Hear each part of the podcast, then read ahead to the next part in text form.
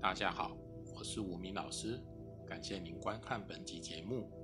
前一集我们解析预言书《乾坤万年歌》到姜子牙所在的周朝，今天我们继续往下解析周朝八百年之后，姜子牙将如何预言他之后的历史演变。篡去宗旨传天下，却是春和换日头。这开始了猜字之谜。篡去宗旨就是“吕”这个字，代表吕不韦；春和换日头就是“秦”这个字。秦始皇本姓吕，是吕不韦的儿子。所谓篡去宗旨，也就是说，不是靠正直的途径得以传承天下，而是用阴险权谋去夺得天下。这正合了吕秦之得天下的方式和过程。天下由来不固久，二十年间不能守。秦朝是依靠暴力和权谋得到江山的，所以是不顾久的，连二十年也守不住。秦始皇在位十二年。秦二世在位三年，子婴在位四十六日，秦朝共存在十五年四十六日。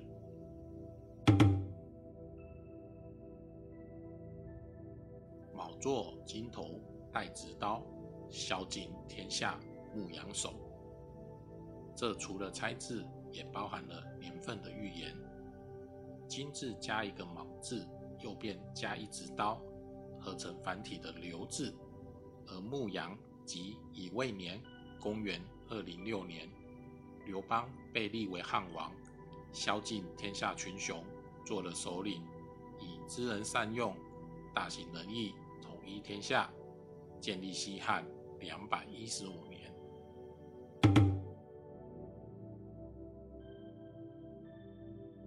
一土临朝根不详，改年。万国串平床，一土猜字为王，指的是王莽创汉。而王莽这个人其实也是很神奇，相传是时空旅人突然出现，然后突然创汉。所以这里写着跟不详的意思，就是不知道何时出现这号人物，就突然创汉了。创平床就是王莽用毒酒。毒死了平地与船上，并篡夺了汉政权，改汉的国号为新，自称新皇帝。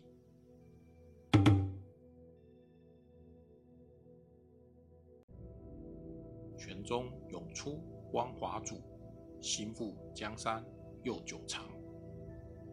刘秀从南阳白水乡起兵，灭王莽而复兴光华汉室，是为东汉。心腹江山又久长，又维持了汉室两百多年。全字分开为白水两字。刘秀出自南阳白水乡，东汉一直延续到三国时代，最终被魏所取代。刘秀称光武帝，他心腹东汉的历史事实完全验证了太公的预言。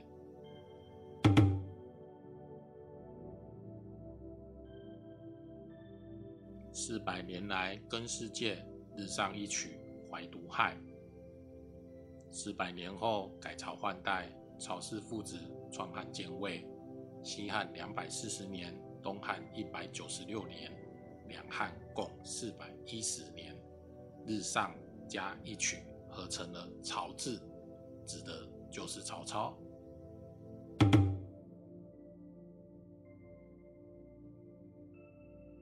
之流落去西川，三分社稷传两代。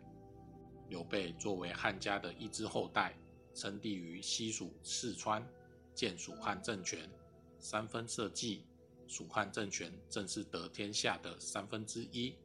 传两代也说对了，蜀汉刘备和刘禅刚好是两代。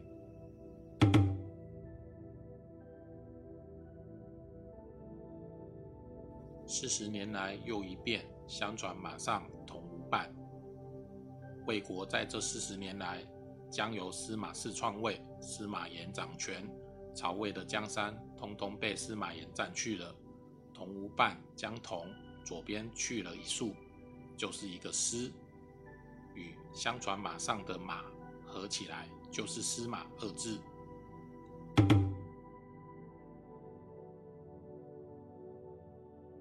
两头点火上长安，为鬼三合通一战。两头点火，上下两火，不就是一个言字吗？这里就是指司马炎了。为鬼合成一个魏字，从魏国到司马炎，终于统一了天下。这集的乾坤万年歌，无名老师暂时解析到此。从周朝到三国，姜子牙的预言确实符合了历史的走势，而三国时期精彩的历史故事。也是大家耳熟能详的。在司马炎统一天下、将三国归晋后，历史的走势又将有什么样的变化呢？让我们下集继续看下去。